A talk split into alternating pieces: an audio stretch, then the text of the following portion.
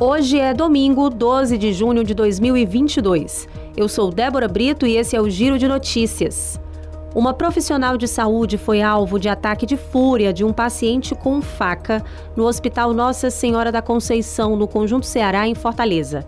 O caso aconteceu na última quinta-feira. No ataque, o homem destruiu máquinas, mesas, cadeiras da unidade de saúde e a polícia militar foi acionada e o paciente levado para um hospital de saúde mental.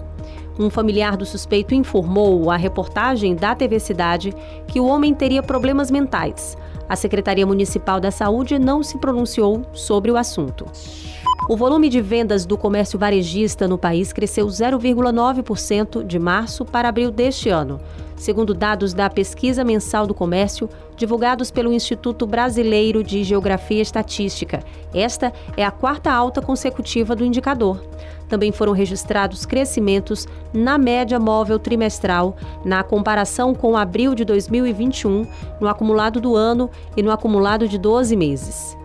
Quatro das oito atividades pesquisadas tiveram alta na passagem de março para abril móveis e eletrodomésticos, tecidos, vestuário e calçados, artigos farmacêuticos, médicos, ortopédicos e de perfumaria e outros artigos de uso pessoal e doméstico. No segundo ano da pandemia, em 2022, o rendimento médio dos brasileiros caiu para o menor patamar registrado, isso desde 2012. De acordo com o Instituto Brasileiro de Geografia e Estatística, o rendimento mensal médio real domiciliar per capita em 2021 foi de R$ 1.353. Em 2012, primeiro ano da série histórica da pesquisa, esse rendimento era o equivalente a R$ 1.417. Em 2020, no primeiro ano de pandemia, era de 1.454. Os dados são da Pesquisa Nacional por Amostra de Domicílios Contínua Rendimento de Todas as Fontes 2021, divulgados no dia 10. Esses valores referem a uma média de quanto recebe cada um dos brasileiros por mês.